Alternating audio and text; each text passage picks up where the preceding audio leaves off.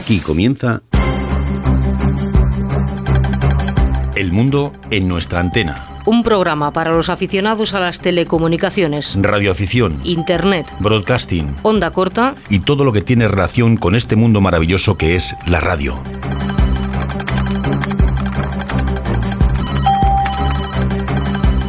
Pues llegó el final. Esta es nuestra última edición de la temporada, la número 427. Bienvenidos a esta nueva cita con la radio.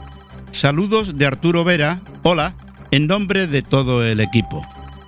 Reciban saludos también de nuestra compañera Lola Barrio desde el control de sonido. Sintonizan El mundo en nuestra antena. Bueno, hoy vamos a empezar a saco. Así que Nuria, buenas noches. ¿Qué nos tiene preparado musicalmente hablando? Hola Arturo, buenas noches, buenas noches a todos. Como no podía ser de otra manera, hoy venimos con un tema navideño para entrar ya en el ambientillo y si lo podemos alargar hasta Reyes, pues mejor que mejor. Vamos a escuchar la canción de Rosana en Navidad para que todos vuestros sueños se hagan realidad. Que la disfrutéis. Para que todos los días sean Navidad. Para que cada deseo se haga realidad. Para que el mundo sonría al despertar. Para que se abra la puerta y no se cierre más.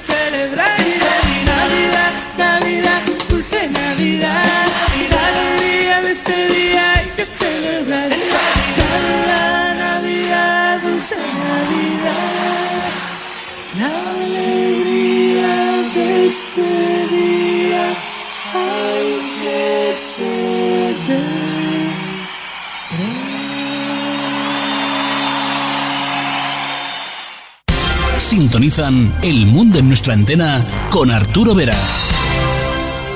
Ya puedes encontrarnos en las principales plataformas de podcast, Spotify, iTunes y Google Podcast. Búscanos para escucharnos desde cualquier parte y en cualquier momento.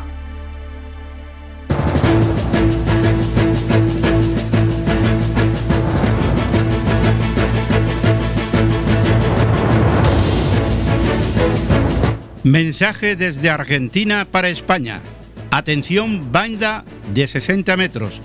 Informa Nuria Granero. A continuación leemos y transmitimos el mensaje enviado por Juan. Lima Uniform 4 Eco Golf Eco con asunto Operación en 60 metros. Buenas tardes. Queremos informar a todos los radioaficionados españoles que estamos promocionando la actividad en la banda de 60 metros con finalidad también de activar el DX en esta banda. El segmento asignado de la zona Lima Uniform es de 5351.5 a 5366.5 kHz.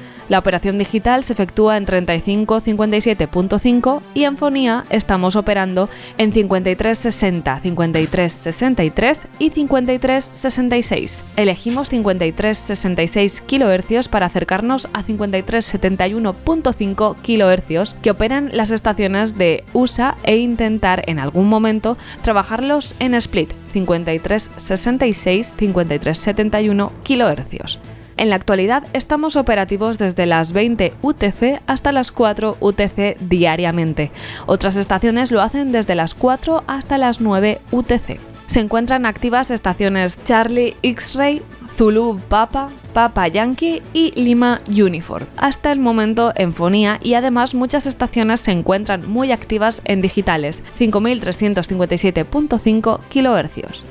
Desde ya contamos con vuestra presencia y agradecemos mucho toda promoción que puedan realizar al respecto. Sin otro particular, saludos. Juan Ritzik, Lima Uniform 4 Eco Golf Eco. Noticias destacadas de onda corta. A continuación, indicamos horarios y frecuencias de interés que emiten en nuestro idioma. En Egipto, Radio Cairo emite en español en horario de 12.45 a 1 GMT en español hacia América por la 9875.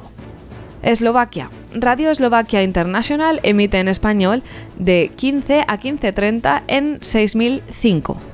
Turquía. La voz de Turquía emite en español de 2 a 2.55 en 72.65 y 72.80 con 500 kilovatios. Oferta para nuevos socios de URE. La Junta Directiva ha decidido realizar una promoción durante este mes de diciembre en la cuota como socio numerario para el año 2020. La promoción consiste en una reducción de un 25% en las cuotas de las solicitudes de ingreso o reingreso recibidas durante este mes, que serán alta efectiva en enero 2020. Publicado el libro La transformación digital de la radio. El libro coordinado por Luis Miguel Pedrero de la Universidad de Nebrija y José María García Lastra de Cristaliza trata de identificar, describir y sistematizar las claves sobre las que la industria radiofónica articula su propia transformación digital para atender las exigencias de unos oyentes convertidos hoy en usuarios activos en todos los canales. Se trata de una obra colectiva que combina las reflexiones y experiencias de profesionales e investigadores académicos que sintetiza la necesaria complementariedad en la que se halla el medio radiofónico. La concurrencia de 23 profesores de 17 universidades españolas y de 12 miembros de entidades del sector avala la envergadura de un trabajo de imprescindible consulta en aulas y emisoras. Vía libre a los indicativos de una letra. En la página web del Ministerio de Economía y Empresa ha sido publicada la resolución de la Dirección General de Telecomunicaciones y Tecnologías de la Información por la que se aprueba la relación provisional de solicitantes admitidos, excluidos y que precisan subsanación de la documentación aportada en relación con el procedimiento administrativo para la asignación de distintivos de llamada de radioaficionado con sufijo de una letra, tal y como se establece mediante resolución de la Secretaría de Estado para el Avance Digital de 12 de julio de 2019. El plazo para aportar los documentos o reclamaciones que en cada caso proceda es de 10 días hábiles contados a partir del siguiente al de la publicación de la resolución, exclusivamente de forma telemática a través de la sede electrónica del Ministerio de Economía y Empresa. Gracias, Nuria.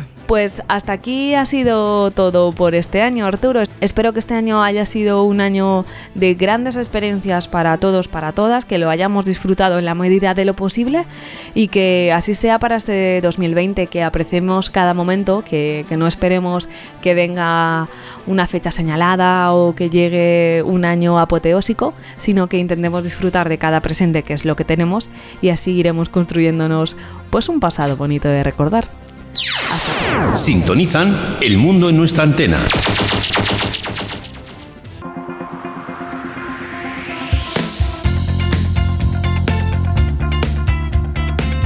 Y ahora es Eugenio Fernández quien toma la palabra con su espacio Dial CB. Adelante. Muy buenas noches Arturo, también muy buenas noches a todos los amigos y compañeros, a todos los compañeros que hacemos el mundo en nuestra antena. Entramos en unas fechas, en estas vísperas de Navidad y todos, el que más o el que menos, pues bueno, ya está con los preparativos. Y aquí en Dial se nota porque el tiempo eh, no nos sobra. Y quería dedicar este ratito que dedicamos, que que dedicamos semanalmente a nuestra querida banda ciudadana. En esta ocasión, esta semana, felicitarles la Navidad a todos los amigos, a todos los compañeros que hacemos el mundo en nuestra antena, amigos que estáis semanalmente, fielmente, todas las semanas ahí detrás de, vuestras, de vuestros dispositivos de radio y, ¿por qué no?, y dispositivos digitales, como yo digo siempre. Y bueno, pues que disfruten de estas navidades, que lo pasen en familia, que sean felices que regalen, ya saben, como yo digo, cuando llegan estas fechas, como yo digo, eh, y suelo aconsejar, regalen banda ciudadana, regalen radioafición eh, por estas fechas y disfruten, disfruten sobre todo de la, de la compañía, de la compañía familiar. Y no me voy a demorar más porque sé que está Manolo Meteorito ahí también esperando, deseando, eh, desearles una feliz Navidad y un próspero año nuevo. Vamos a darle paso. Manolo, buenas noches. Hola, buenas noches y un programa más. Arturo, Eugenio y equipo, deseo que estéis bien. Yo bien, genial diría yo. Ya inmensos en la recta final a la Navidad. Momentos en los que todos nos llenamos de intensos sentimientos y nos gusta estar rodeados de nuestros seres queridos y de gente que nos hace sentir bien. Yo tenía hoy preparada una de esas intervenciones interesantes y prácticas que me gusta compartir con todos vosotros, pero como es atemporal y siempre tenemos la oportunidad de encontrar esa información por otros canales en los que nos movemos, he preferido aprovechar este espacio, el último del año, para lanzar un mensaje homenaje. Homenaje no solo a vosotros, Eugenio y Arturo, que semana a semana escudriñáis entre los foros buscando cualquier noticia que a veces no aparece que sirva para ofrecer a vuestros fieles seguidores. Precisamente a estos seguidores y seguidoras es a quienes les quiero hacer también el homenaje. Homenaje merecido, pues me consta que muchos de ellos están pendientes todos los lunes por la noche con el teléfono en la cama y los auriculares puestos esperando que vuestro trabajo se transmita por toda la red y estos mismos los van compartiendo en sus grupos de WhatsApp, Facebook, Twitter, incluso por las ondas de radio desde sus propias estaciones. Algo que tenemos que agradecer y que no tenemos en cuenta. Entre otras cosas, porque es muy difícil eh, seguir y valorar estadísticamente. A ellos quiero decirles que sin vosotros no tendría mucho sentido el trabajo que se elabora por el equipo de Arturo y Eugenio. Gracias por estar con nosotros, seguirnos y hablar y contar con nosotros para darle divulgación a las noticias que hacéis llegar al mundo en nuestra antena y Dial CB. Porque al hacerlo, también vosotros sois el mundo en nuestra antena y Dial CB. Arturo, Eugenio, gracias infinitas por permitirme participar en vuestro proyecto conocido internacionalmente.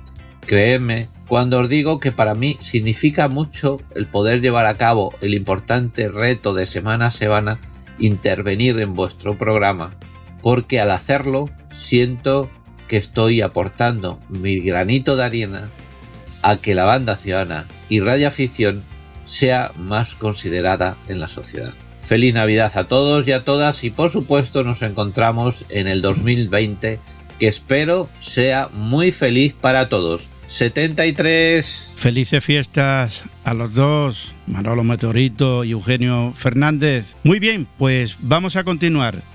Como fin de temporada vamos a ofrecer una de las entrevistas más interesantes radiada la semana del 25 de marzo pasado a Miguel Escalante, Ecoalfa 7, Unión Hotel. Nos habló de las transmisiones a través de satélites, con algunas novedades de última hora en este modo. Oigamos.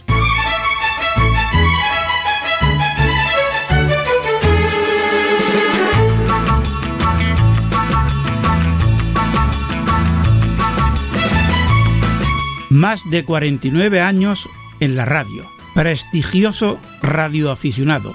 Amante del cacharreo y la experimentación. Desde hace tiempo practicando la televisión de aficionados o ATV Hoy encuentro en el aire con Miguel Escalante Naranjo, Ecoalfa 7, Unión Hotel.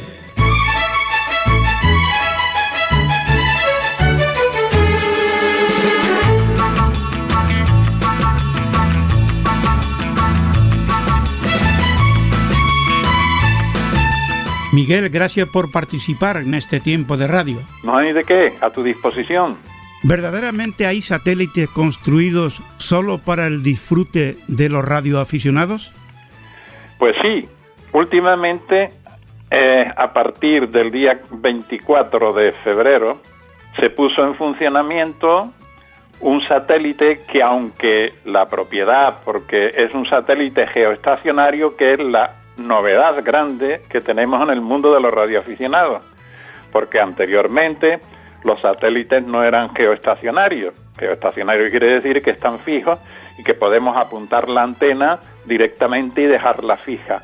Antiguamente, desde que eh, trabajando los, radio, los radioaficionados, los satélites, eran de órbitas elípticas y había que utilizar un seguimiento con movimiento de la antena y siguiendo la trayectoria que eh, pasara por encima de nuestro sitio de ubicación. O sea que había que ir moviendo la antena por encima de nuestras cabezas, aparecía, como nosotros decíamos, sale como si saliera el sol, pero sale el satélite y al final lo íbamos perdiendo. Pero últimamente tenemos la gran ventaja de que el gobierno catarí, eh, que ha puesto en órbita un satélite, ha dejado a los radioaficionados dos transpondedores. Quiere decir, dos emisoras, digamos, en el aire permanentemente, una para banda estrecha eso quiere decir que para que se pueda hablar y comunicarse a través de comunicaciones digitales en sonido. Y la más interesante, bajo mi punto de vista, que por eso yo estoy activo en ello, es porque hay un transponder de banda ancha, quiere decir una emisora de televisión permanente. Como yo, desde que empecé la, la radio, una de las grandes aficiones, aparte de la radio, ha sido la televisión, entonces mi interés grande es la televisión. Yo vengo transmitiendo de televisión de aficionados desde pues, 40 años. Lógicamente al principio con las características propias de la televisión, como era analógica, que ya no nos acordamos que cuando no había una señal había grano en la pantalla y no se veía. Y, últimamente ya pues hemos tenido que pasar, ya esto lo hicimos, lo hice yo y lo hicimos, yo creo que fui el primero de España eh, la televisión digital de aficionados, ¿no? Digital ATV. Entonces, eh, el satélite este, pues, nos permite transmitir televisión y recibirla. El satélite ilumina toda Europa, África, llega a Asia hasta la India y llega a América y Brasil, la parte oriental de Brasil la coge perfectamente, con lo cual nos permite a los aficionados, en este caso a los aficionados a la televisión, es vernos y los que nos, los que transmitan en una modalidad de voz, digamos, que nosotros lo llamamos banda lateral única o SSB, permite la comunicación fácil, constante y segura entre dos partes del mundo, como puede ser Brasil y la India, ¿no? Entonces, este satélite mm, técnicamente está coordinado y está en funcionamiento gracias a la Asociación eh, Alemana, en Aladar, pero realmente quien lo ha puesto en órbita, de hecho, el, vicepresidente de Qatar en digamos, en la transmisión continua, la baliza o una transmisión continua que se repite constantemente, aparece ese vicepresidente explicando el tema del transpondedor que ha puesto a, disposición de los radioaficionados. Actualmente está transmitiendo desde muy recientemente y fundamentalmente lo estamos recibiendo eh, en televisión eh, transmitir se transmite poco porque mm, lógicamente hay que comprender que hay que transmitir de uno en uno y entonces hay un chat, un sitio de comunicación a través de internet, en donde que el futuro irán dando permiso, porque claro, los radioaficionados que, que reciben este satélite son muchísimos y claro, no pueden transmitir todo a la vez, ni tampoco llevarse transmitiendo horas y horas. El interés de los satélites actualmente está en ese satélite geoestacionario cuyo nombre es AO100 ¿eh? y te permite la comunicación en banda estrecha, o sea, voz y otro tipo de comunicación, y la televisión, que es la novedad, televisión digital.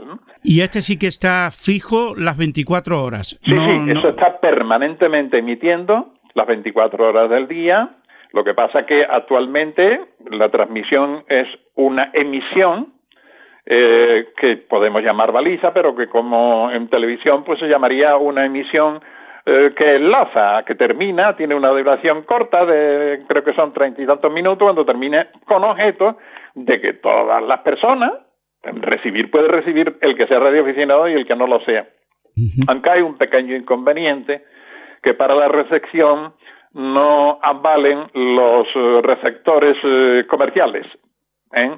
porque la, frecuencia que utiliza para bajar, digamos, para transmitir hacia la Tierra, no es una, una frecuencia de comercial, sino que es frecuencia nuestra de los radioaficionados. Y entonces hay que tener receptores especiales como el que yo tengo, que se llama eh, Mini Tío Une, que es francés, es montado por mí, porque es una de las cosas que me encantan a mí, eh, digamos, el cacharreo, y el hacer todo, pero mm, con el mínimo costo y con la máxima eficiencia. De hecho, así lo vengo haciendo desde hace muchísimos años. Ten en cuenta, Arturo, que yo llevo en radio, pues va, bueno, 49 años, ¿no?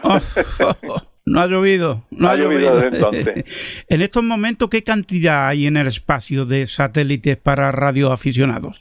Bueno, hay mucho, pero el geoestacionario y el que tiene interés, en mi caso, porque ya sabe que yo dentro de lo que es radioafición, me gusta más la televisión de aficionados. De hecho, hemos tenido aquí, fundamentalmente en las provincias de Huelva, Sevilla y Cádiz, hemos estado comunicados con un repetidor de televisión entonces transmitíamos en una frecuencia de 1250 y recibíamos en 10 gigaciclos, justamente en la frecuencia en que está transmitiendo el satélite. Pero geoestacionario solamente existe esto. Ahora, actualmente no lo yo con precisión, porque claro, se le acaba la vida rápidamente, porque además los satélites radioaficionados de órbita baja y los, y los de órbita elíptica son pequeños, porque el costo no lo podemos soportar, ¿no? Porque es grandísimo. Esto del satélite fijo se lo tenemos que agradecer a Qatar, ¿no? Que como bien sabemos, pues hay mucho petróleo y mucho dinero. mucho dinero.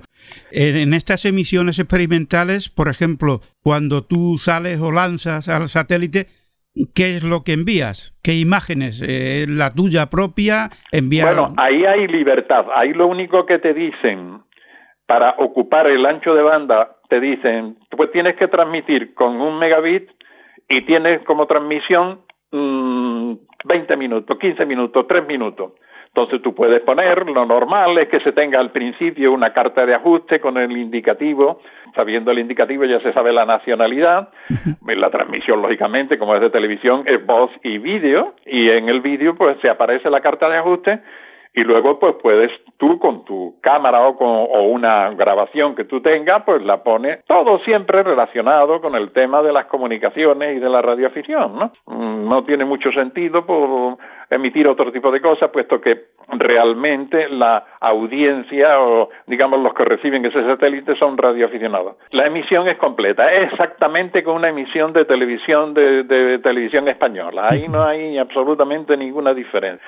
Lógicamente, todo depende de la calidad del vídeo. Si el vídeo que tú lanzas es eh, bueno, de buena calidad, pues la transmisión es mejor. Pasa igual que en la radio, ¿no? si el audio es, malo, pues claro, pues la calidad de la transmisión es mala, pero si el audio es bueno, pues la calidad es buena, ¿no? O sea que, entonces, mm, los satélites es una actividad, antiguamente era muy complicado, Arturo Fíjate que cuando yo empecé con, había que tener un motor, que nosotros llamamos rotor, para la elevación y otro para el, el para ir siguiéndolo, siguiéndolo, siguiéndolo. Pero lo difícil no era eso, sino que hoy tenemos ordenadores a nuestra disposición y tal. En aquella época no había ordenadores y teníamos que utilizar calculadoras científicas, entonces nos mandaban por correo los datos keplerianos del satélite, que era por dónde iba a aparecer, en qué momento, y, muchas veces no coincidían, cambiaban algunos segunditos y nosotros pues pendientes de cuándo. Esos satélites ahora actualmente pues ya se han modernizado, el seguimiento gracias a la, actuación de los ordenadores automatizado y entonces pues te tienes que limitar a hacer la comunicación con el, digamos, radioaficionado del, de que estén comunicando y entonces hacer un cuesio, como decimos nosotros en la radio, hacer el comunicado con dos estaciones en, de que estén dentro de la cobertura de ese satélite que se va moviendo. Pero este último, que es la novedad, ¿eh? este está geoestacionario está fijo. Y entonces el inconveniente es que, claro, para transmitir televisión, pues hay que tener equipos y después hay que tener potencia y buenas antenas. Yo afortunadamente conservo aquí una antena de unos 80 metros de diámetro y tengo transmisores de televisión porque mi afición eh, específica, digamos, de la de radio aficionado ha sido la, televisión. Y ese es mi gran interés, por eso estoy desde el primer día recibiendo al, al, satélite, eh, a la televisión, a, la emisión. no he transmitido porque actualmente mm, está experimental y tienen que organizar eso, que va a ser un poquillo complicado, porque va a haber al principio poca gente, pocos radioaficionados para transmitir televisión, pero irán mm, sumándose y claro, pues tiene que estar muy coordinado porque el tiempo es, aunque sean 24 horas, porque eso es para, todo el mundo, bueno, para la mitad del mundo, digamos, pero claro, no se puede ocupar un, solo, una sola persona mucho tiempo de emisión. Has hablado de potencia, ¿de cuánto estamos hablando? ¿Cuántos vatios? Pues mm, actualmente para banda ancha, porque claro, todo eso va a depender cómo transmitas. Para una transmisión de, calidad buena de 2 megabits, entonces necesitas una antena parabólica, ellos especifican 2,4 metros, o sea, 2,40, ¿eh? que es una antena enorme, pero claro, con 25 vatios. Sin embargo, a medida que va disminuyendo el tamaño de la antena, lógicamente se aumenta la, potencia. Yo tengo mm, hasta 120 vatios, pero yo calculo que cuando me den autorización y yo pueda transmitir, con 70, 60, 70 vatios tendré suficiente para llegarle al satélite y que los que están recibiendo reciban bien sin ningún tipo de problema. ¿Se puede clasificar los satélites o son iguales? Quiero decir, ¿Trabajan todos en el mismo modo o hay diferencias? Eh, el satélite este geoestacionario en concreto eh, mm, mm, tiene los dos transponders. Uno para banda estrecha, ¿eh? que son 200 kilociclos, digamos, si hay muchos radioaficionados escuchándonos, es toda la banda de 40 metros que ocupa 200 kilociclos y entonces ahí se transmite en banda estrecha, en voz, o en comunicación digital, que también se puede hacer. Y luego el específico que es de televisión digital. Ahora, el resto de los satélites, pues fundamentalmente eh, no existe ninguno nada más que este que sea de, de televisión, nada más que el AO100, ¿no? Los demás son de banda estrecha, por lo tanto se le envía la voz de una forma que no es FM, porque la FM ya ocupa bastante, sino que es banda lateral, y entonces pues se hace la comunicación con el objeto de eh, que entren muchos radioaficionados, muchos contactos en esa eh, franja de, frecuencia que es relativamente estrecha. Ya en modo analógico nada, ¿no? Todo es digital, ya. En modo analógico mm, ya es, las transmisiones de datos y eso son todo digital y en voz es mm, eh, analógico todavía, porque la banda lateral sigue siendo transmisión analógica, lo que pasa que con portadora suprimida, ¿no?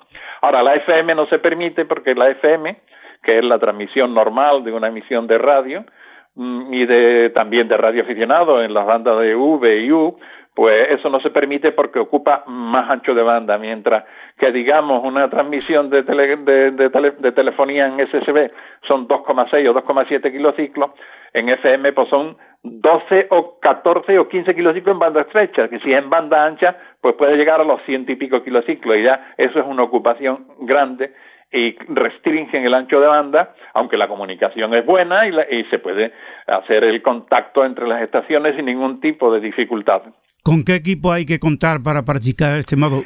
el inconveniente que tiene actualmente... Me, refiero al coste, me refiero al el coste. coste. El coste, el inconveniente es que no existen equipos comerciales. Por ejemplo, yo con lo que voy a transmitir me lo he tenido que montar gracias a una mm, empresa australiana, que es, cuyo nombre le puedo decir, que es MiniKit, que te mandan los circuitos impresos y los componentes. Pero hay que tener en cuenta que yo vivo en un pueblo pequeño de 5.000 habitantes y aquí no se puede adquirir nada. Luego hay cosas especiales y entonces eh, esto, esto, esta, esta empresa australiana te manda la placa de circuito impreso, que digamos que es donde se van montando los componentes y todos los componentes necesarios, con lo cual no te tienes que marear. Ahora, eso sí, son componentes SMD, que eso quiere decir que tienen un tamaño milimétrico, que lo tienes que coger con lupa y con unas pinzas y soldarlo con un soldador de muy poca potencia, con la punta muy finita, y, ahora que funcione es que todo vaya a 100%. Y no Entonces, hay, en Portugal están sacando un, un converter, porque no he querido hablar de las frecuencias, pero en fin, eh, una cosa importante que no es la misma frecuencia en donde transmite que en donde recibe. Transmiten en frecuencias altas, en frecuencias de 10 gigaciclos, tanto en habla como en televisión, y reciben en 2400. Reciben en 2400. Mm, entonces, claro, hay que tener equipo para recibirlo en la banda de 10 gigaciclos y para transmitirle en 2400. Y ahí está el inconveniente, que no hay equipos comerciales de 2400 megaciclos. Y entonces, pues claro, pronto irán saliendo, pero de momento solo hay una cosita fabricada en el país vecino, que lo están montando en Portugal. ¿Hay alguna página o revista para recabar información? Bueno, realmente la información mm, la facilita básicamente la Asociación de Radioaficionados eh, Alemana y la Asociación de Radioaficionados Ingleses. ¿eh? Son los únicos sitios en donde aparece una Yo sí, yo tengo aquí bastante información que el que tenga interés en esto no hay, no tiene mm, más que ponerse en contacto y yo le facilito Hombre, porque ya sabes que pasar por radio mm, una página web, una que son largas, eh, porque entonces estoy a disposición porque las tengo aquí todas eh, en las páginas donde puede mm, recabar información sobre todo esto que estamos hablando. ¿Qué son los satélites Oscar? Los satélites Oscar son unos satélites que son de pequeño tamaño y que mm, al principio utilizaban bandas mm, de frecuencia baja. Yo recuerdo que había que transmitirle en 144 megaciclos, o sea, la banda de 2 metros y recibirlo en la banda de 10 metros, ¿no? Que esto dicho, para que me entiendan, son frecuencias relativamente bajas.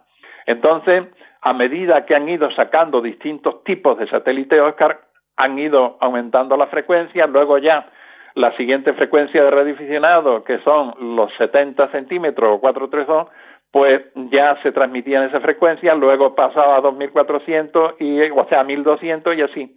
O sea que los satélites Oscar son lanzados, eh, pero son satélites de pequeño tamaño y que van cambiando y, lo que tienen son transpondadores lineales que recibe y transmite la misma frecuencia.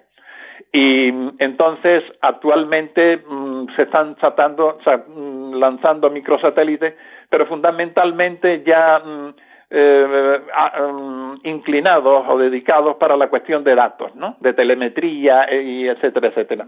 ¿Qué son la, la clasificación de fases de los satélites que he leído por ahí? Sí, ahí esta es ya la fase 4, eh, depende del tipo de frecuencia a utilizar fundamentalmente, ¿no? Porque claro, mm, eh, la subida va en una frecuencia y la bajada es en otra. Las fases, la fase 1 eran frecuencias las más bajas posibles, ya te digo que empezaron en 10 metros. Entonces, fase 2, pues ya empezaron a subir de frecuencia y ya estamos en la fase 4, en donde ya están transmitiendo en 10 gigaciclos que nunca lo habían hecho.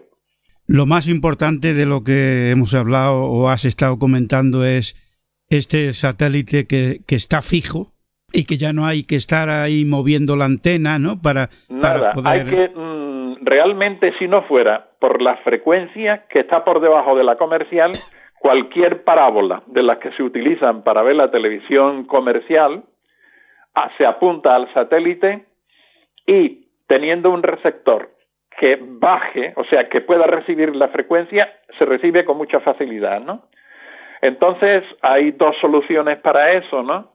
Eh, lo que se pone en, los platos, vamos a hablar así en esos términos, en las parabólicas, las antenas, que se llama conversor, cuyo el nombre es LNB, de Low Noise Convert.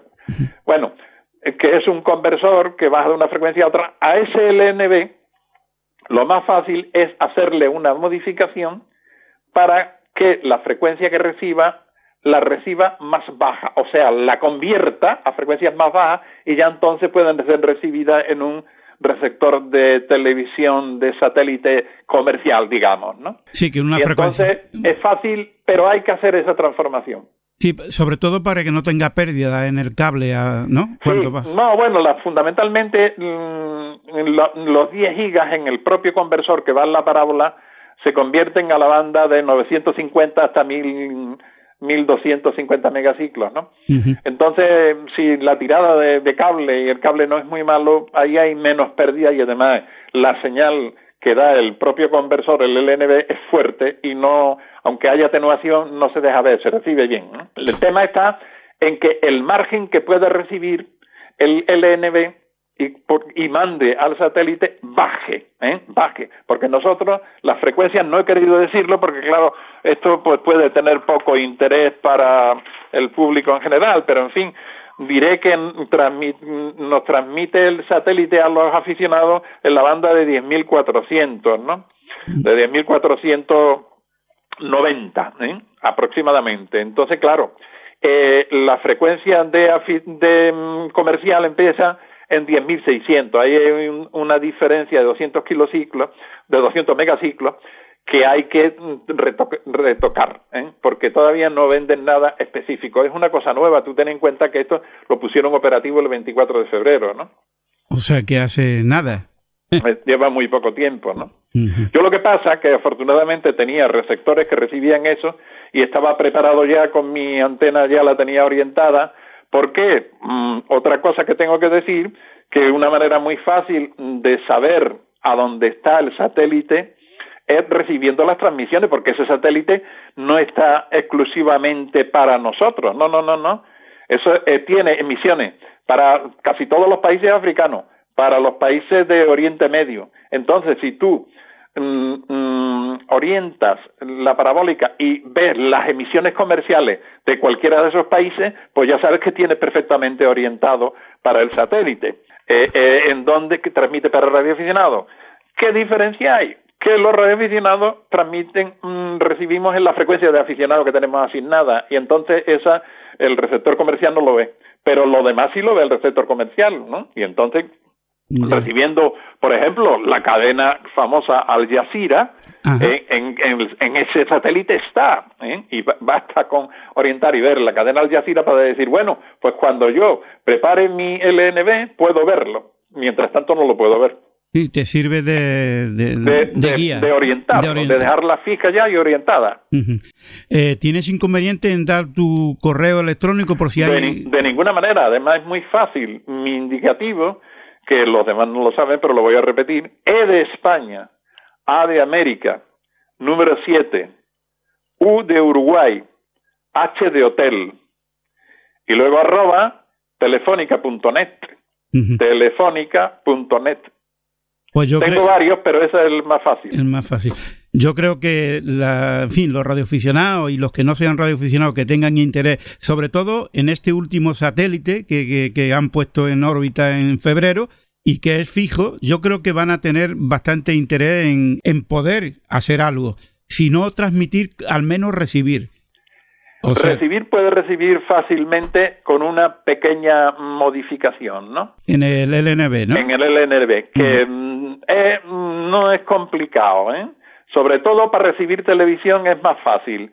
Ya para recibir banda lateral, la estabilidad del oscilador del LNB, que para la televisión es válida, para banda estrecha, SSB y digital es, eh, eh, es más complicado. Y entonces hay que buscarse lo que se llama un LNB APLL. Digamos que es un, un aparato que mm, es más estable y permite recibir la voz mejor. Muy bien, Miguel. Que ha sido un placer. Se nos ha pasado el tiempo. Vale, pues a tu disposición y a todo el que reciba esta emisión que no tenga duda en ponerse en, mandarme el correo que yo con mucho gusto en lo que yo pueda ayudarle me tiene a su disposición. Muchísimas gracias en nombre de todos los oyentes y, en fin, eh, feliz transmisiones en, en televisión cuando, cuando Gracias, puedas igualmente. hacerlo. Venga, Deseo verte alguna vez a través del satélite. vamos a ver, vamos a intentarlo. Venga, Buenas tardes. Buenas tardes, un abrazo. Adiós. adiós. Instala la nueva aplicación de RB Radio en tu dispositivo Android y disfruta de tus programas favoritos a cualquier hora, en cualquier parte del mundo. Sintonizan El Mundo en nuestra antena con Arturo Vera.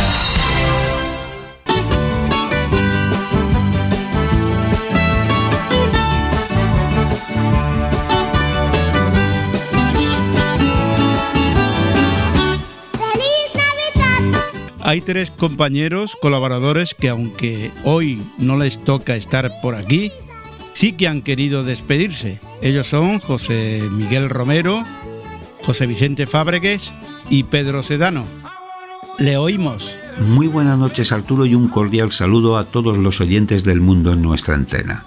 Desde distancia desconocida, quisiera desearle una feliz Navidad y un próspero año nuevo. Me despido de todos ustedes hasta el año que viene con nuevas historias en distancia desconocida. Que la propagación les sea favorable y que tengan muy buenos DX. Hola amigos del programa El Mundo Nuestra Antena. Soy José Vicente Fábregues y eh, aprovecho este espacio que me deja Arturo Vera para felicitaros a todas las fiestas de Navidad y desearos un próspero año 2020. Muchas gracias y hasta pronto. Estimados oyentes del mundo en nuestra antena, hemos llegado a los últimos días de 2019 y como es costumbre es momento de recapitular y de mirar al futuro con esperanza. No olvidaremos los malos tragos, los malos momentos sufridos, pero nos centraremos en lo positivo, esperando que el año 2020 nos traiga mayor calidad de vida a todos nosotros. Es por ello que en nombre de la Asociación Española de Radio Escucha, AER, les deseamos desde Madrid lo mejor de lo mejor para este año 2020. Felices fiestas, muchos 73 y buenos de X. Que tengáis felices fiestas.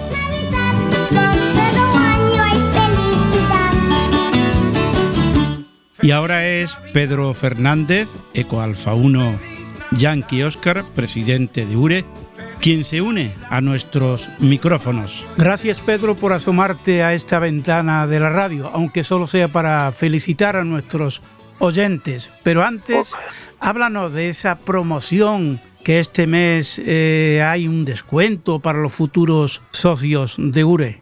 Hola Arturo, ¿qué tal? Buenas, eh, buenas tardes, noches ya.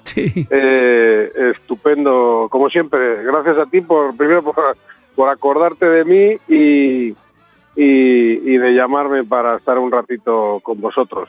Eh, bueno, no, esto, del descuento no deja de ser una pequeña anécdota eh, que hacemos muchas veces. Cada vez que tenemos Iberradio hacemos una promoción similar. Lo que pasa que en vez de así la ponemos tres meses gratis o algo así. Bueno, se trata de incentivar un poco eh, que aumente el número de altas. Eh, por desgracia, siempre todos los años tenemos, todos los años tenemos 500, entre 500 y 600 altas. Ah, el problema es que luego tenemos bajas. claro, la gente, por diversas razones, ¿no? Mucha gente, yo qué sé, unos por, por, por, por cuestiones económicas, otros pues porque se enfadan con, con sus colegas, ¿no? Pues se enfadan con sus amigos de su sección o con su presidente de sección. Eh, eh, hombre, igual algunos también se enfadan conmigo, no lo sé. Yo, a mí no me lo dicen, pero pero el resultado es que cuando alguien se enfada en una sección con los colegas de la sección es que se da de baja de la URE, no se da de baja de la sección o se cambia de sección. Bueno, esto es algo que tenemos que mejorar y así todo no hay una asociación como la URE. ¿eh? Pero Voy a aprovechar para decirlo, no hay ninguna, ninguna. Claro que no, claro que no. Y es la mayor. Entonces, bueno, Que digo que sí que se nota cada vez que se hace estas promociones, ¿no? Bueno, pues vamos a ver, esta, esta este año es la primera vez que la hacemos así a final de, de año, vamos a, valga la redundancia, pues vamos a ver si se nota un poquito, no, no lo sé. Bueno, al final es un pequeño incentivo para animar a alguien a que se mantenga en la asociación. Ya sé que es un poco injusto con los que somos socios, pero bueno, esto es como todo, no tienen que ver que el objetivo es aumentar el número de socios, que si- cuanto más seamos, más cosas podemos hacer y mejores, ¿no? Esto es una cosa de sentido común y que lo vemos ahí ahora este año con todo lo que ha pasado en la Yaru y, y estas cosas, pues ¿quién manda representantes a estas reuniones? Pues la Yaru y por ende la URE, que es la que financia la cuarta asociación que más presupuesto aporta al sostenimiento de la Yaru, de la cuarta asociación, de, en este caso de la región 1, ¿eh? Eh, porque eso va en proporción al número de socios. Por lo tanto, ¿quién estaba allí? Por la Yaru, ¿quién va a estar? Los que, te- los que tienen presupuesto para estas cosas, evidentemente. Entonces, pues eso es importante. Yo creo que es la variable más importante. Fíjate, siempre discutimos las mismas cosas, Arturo. Yo no quiero la revista, yo no quiero... Yo es que a mí no me hace falta el seguro, es que a mí no me hace falta... Que es que eso son cosas añadidas, son valores añadidos que te da el ser socio. Lo importante de ser socio es estar unidos para que con tu esfuerzo, con tu cuota, podamos defender los intereses de la radioafición en España y en el, en el mundo a través de la Yaru. Después de tanta batalla, URE ha conseguido los indicativos de solo una letra. Pues sí, esto lo has dicho perfectamente.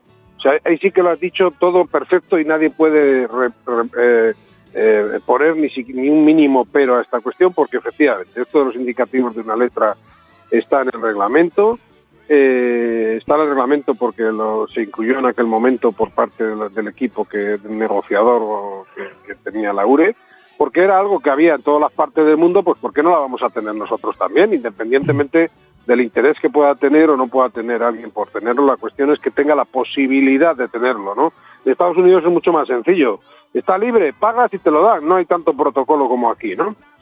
Entonces, finalmente, tras muchas discusiones, tras muchas eh, eh, negociaciones de, de- de cómo se habría que hacerlo, porque el problema es cuando hacen una cosa de esta la administración, un, un proceso concursal, vamos a decirlo así, eh, con- o concurrente, no sé cómo es la palabra que utilizan ellos, en la que puede haber más peticiones que, que, oferta, pues hay que hacer una baremación y una serie de cosas que ya establece el reglamento. Lo que pasa que al final eh, no quisieron ni oír ni hablar de nada de, la, de baremar y, y se redució al absurdo más absoluto que era simplemente la antigüedad. Bueno, pues la antigüedad y ya está, por la antigüedad.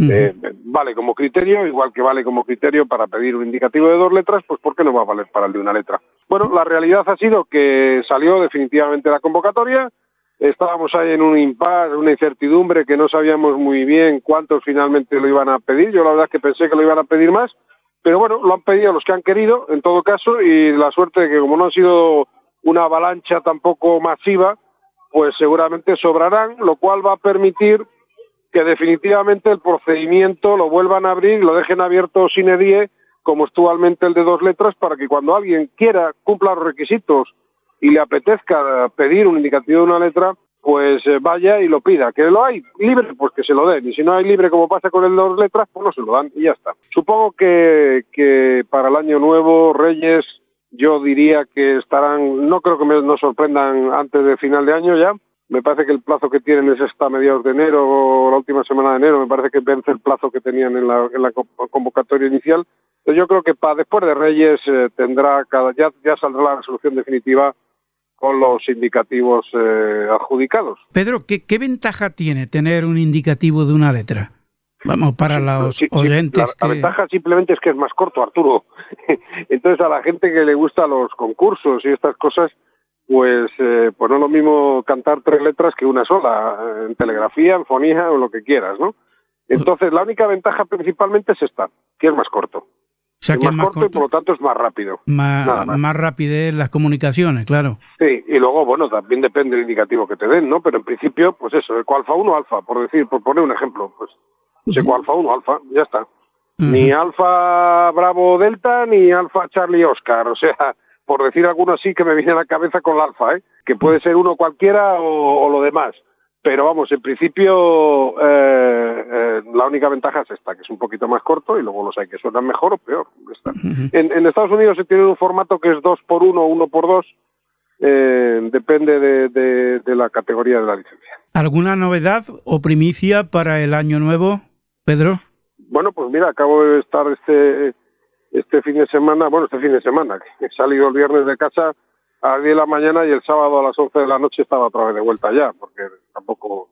Pero bueno, hemos ido hasta Badajoz, que tenemos ahí una reunión con la delegación de gobierno, un tema de emergencias y de colaboración con, con, la- con los aficionados, en este caso representados por la URE y, y con nuestro grupo de emergencias en CON, que vamos a ver en qué, en qué finaliza, pero por lo menos ha sido una reunión pionera, porque, porque la delegada del gobierno quería, quería hablar con nosotros y vamos a ver qué vías de colaboración se abren a partir de esta, de esta conversación. Muy, muy, eh, muy contentos. Y nada más, que el año que viene, el discurso del año que viene, hemos acabado el 70 aniversario, lo hemos celebrado a lo grande, hemos vuelto a ser eh, el pelotazo, como dicen nuestros chavales a nivel mundial, eh, la envidia de todo el mundo, no eh, ha sido absolutamente increíble.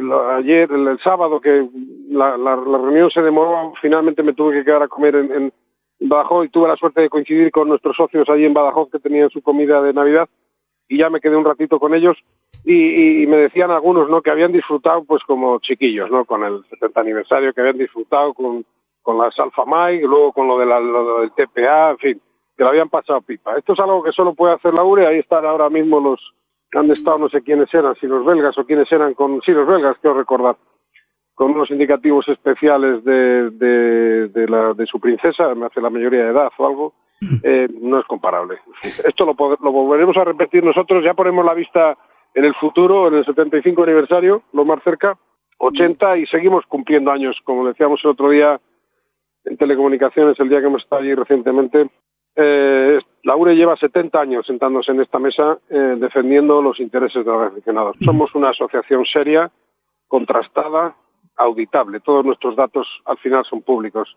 Nuestros balances, nuestras auditorías, nuestros números de socios, es todo público y transparente, sobre todo muy transparente. Que Este- no todo el mundo puede decir lo mismo. Esta cita, Pedro, ha sido pedida por la Administración, no por la URE. Sí, por la delegación de gobierno, sí, sí. O sea Sí, nos ha sorprendido un poquito, pero eso decía que era una cosa pionera, sí. Sí, sí, nos han llamado de la delegación de gobierno de... Ya estaba prevista hace meses, pero por, pues, por, por la repetición electoral hubo que demorarla. Y bueno, pues finalmente nos han recibido un sábado, que era una, una condicionante que le habíamos puesto, que nosotros ya le explicamos que no vivimos de esto, que esto es una tarea altruista, bastante que nos cubre el gasto de, de tener que desplazarnos, pero tenemos que trabajar de lunes a viernes y por lo tanto eh, lo más lo más es yo acabé de trabajar el lunes el viernes y, y me escapé corriendo para, para Badajoz. Eh, seis de la tarde cenar allí dormir y por la mañana la reunión y comer y vuelta para casa otra vez. Total 1.400 kilómetros. No sé cómo me sale la hora por kilómetro. De estancia Arturo. Una bicoca. Esto de ser presidente Laure es una bicoca. Pero un honor sin duda ninguna un honor Y luego el lunes te llama el paliza para darte más, más, más paliza. Bueno, pero eh, a- al paliza de Arturo, ahora que no nos oye, le atiendo gustosamente.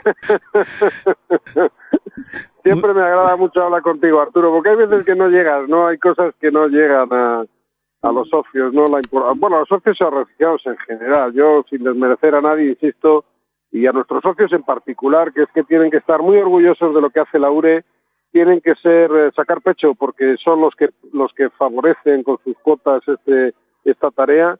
Eh, si la URE puede hacer estas cosas es gracias a eso y poco a poco el mensaje tiene que ir calando en el resto de radioaficionados, ¿no? Hay cosas que, que hacemos que, que repercutan, repercuten en todos los asociados. Y de hecho el, el mensaje de la editorial de este mes de enero de Año Nuevo, aparte de felicitar el año, es ese. El mejor embajador de la URE eres tú, querido socio. Tú, querido socio, eres el que tienes que tratar de, de, de, de ser el embajador de la asociación y de transmitir la, la idea de que hay que hay que asociarse, hay que asociarse a la URE. Hombre, es que la unión hace la fuerza. Bueno, eso es un dicho muy manido, pero efectivamente literal, sin duda. Laure tiene, Laure decía otro día, es que no, no es comparable. Decía, yo, asociaciones hay muchas y muy buenas, ¿eh? En España, eh, pequeñas asociaciones, sin duda, pero que estamos hablando de otra cosa totalmente diferente. Es que Laure, Laure tiene un patrimonio, tiene un, un edificio, tiene una plantilla de 11 empleados, que es que se dice pronto, ¿eh?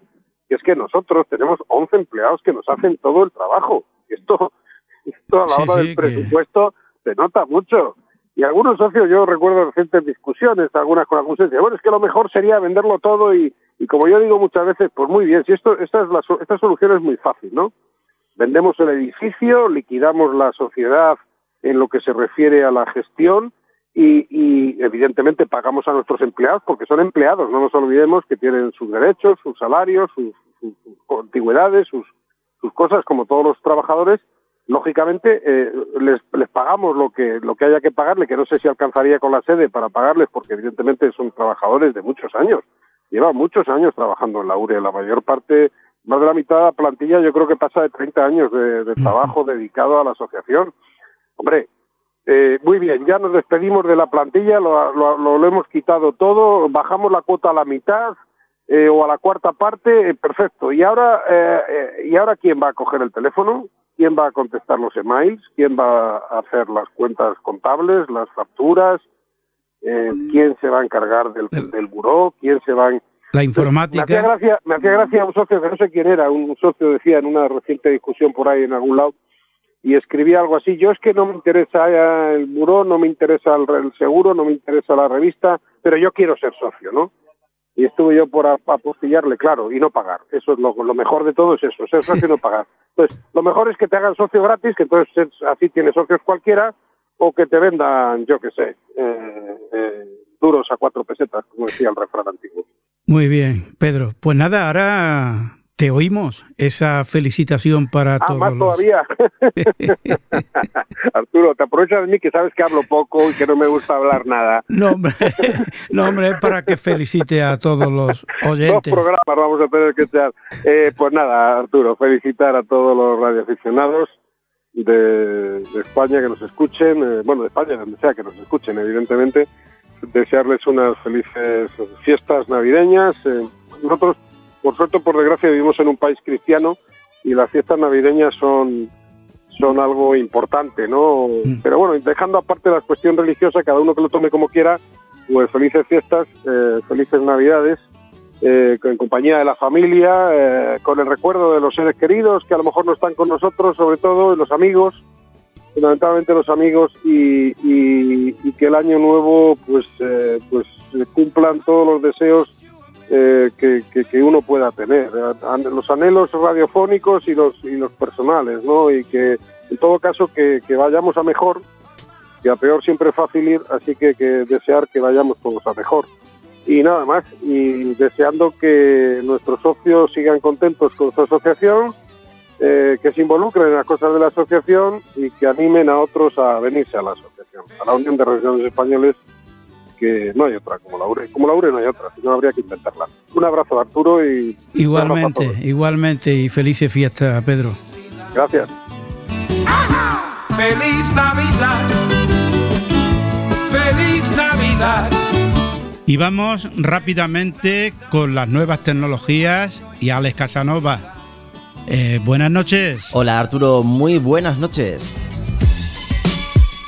Llegamos ya al mes de diciembre, un mes muy muy navideño y por desgracia la última sesión de nuevas tecnologías de este año 2019. Pero bueno, no por eso vamos a llegar o llenar los micrófonos con información interesante. Esta semana queríamos hablar de una tecnología llamada LoRa y LoRa One. LoRa es una tecnología inalámbrica, al igual que el Wi-Fi, el Bluetooth, el LTE, Sigfox o Zigbee, que emplea un tipo de modulación en radiofrecuencia patentado por Semtech, una importante empresa fabricante de chips de radio.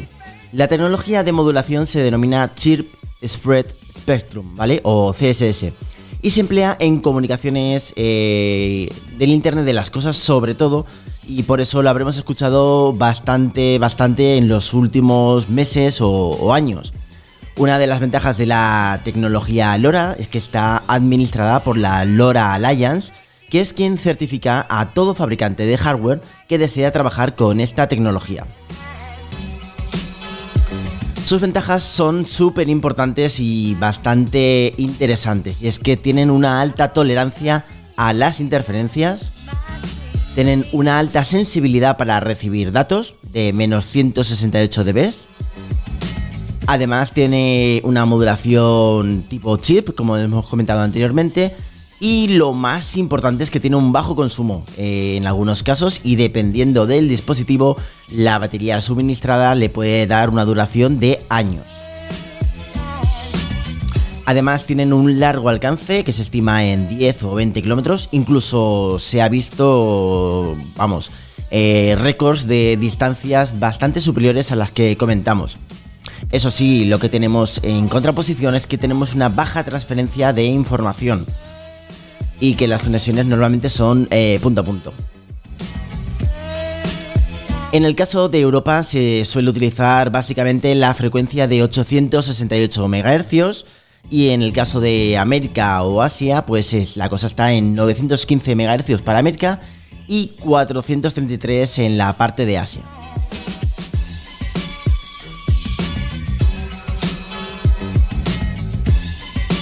Esta tecnología eh, ha llevado también la atención a los radioaficionados y es que eh, desde hace bastantes años eh, una de las personas que ha trabajado mucho por el tema de innovar dentro de la radioafición como es el conocido Travis Goodspeed que seguramente lo conoceréis por haber conseguido hacer un firmware alternativo para ciertos equipos radio de DMR hace más de tres años que comenzó con un proyecto que, bueno, eh, consideramos que era interesante, pero que por circunstancias no ha llegado a eh, nuestros eh, mm, sistemas y por tanto no se ha hecho famoso.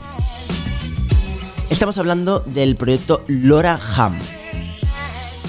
Un proyecto que quería utilizar por un lado las comunicaciones LoRa en 70 centímetros y dispositivos hardware de Arduino.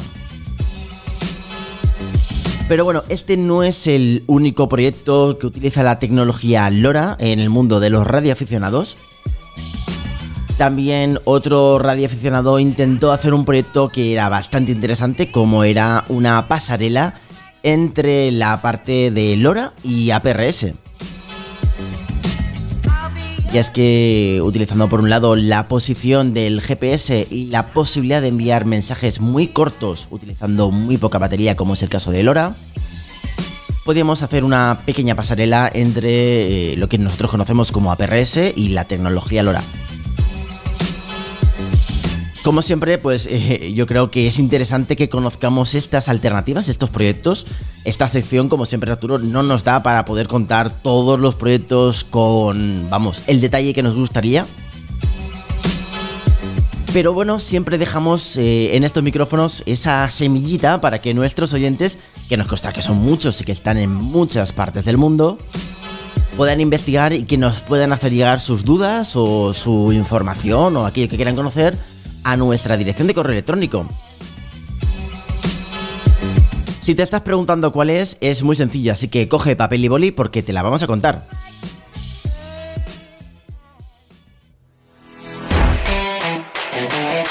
Bueno, apúntalo muy bien porque la dirección es mundoantena.ure.es Y por si no tienes suficiente forma de conectarte con nosotros, disponemos también de un canal de Telegram desde el que te informamos puntualmente de cuándo el programa está disponible en las principales redes de podcast. También tenemos una cuenta de Twitter que la verdad es que os tenemos que dar las gracias porque ya somos más de mil seguidores en la cuenta de Twitter, así que muchísimas, muchísimas gracias a todos aquellos que nos seguís. Y os invitamos, como siempre, a que nos escribáis y nos contéis aquellas cosas que os interesan y que os parecen muy, muy interesantes.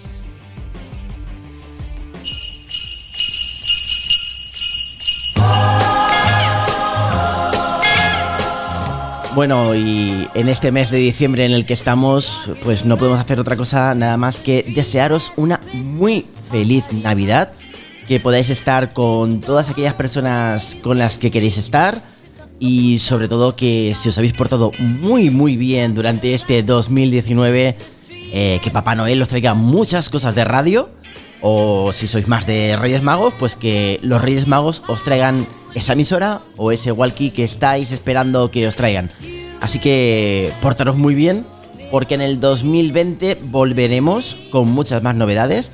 Volveremos con también entrevistas internacionales, porque queremos empezar a ampliar las fronteras del mundo en nuestra antena y con temas interesantes. Os dejamos estas semanitas porque nos vamos a comer turrón, nos vamos con la familia pero desde luego volveremos en el 2020 con muchas, muchas novedades.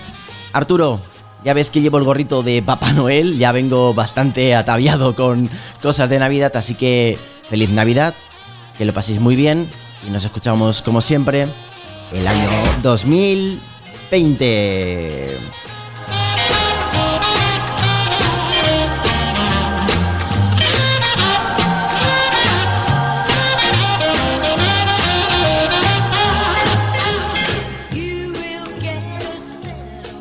Ya puedes encontrarnos en las principales plataformas de podcast, Spotify, iTunes y Google Podcast.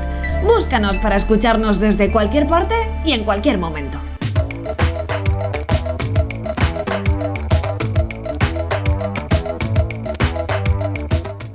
Pues hasta aquí nuestra edición de hoy y de este año. Gracias por estar ahí. Volveremos en el mes de enero.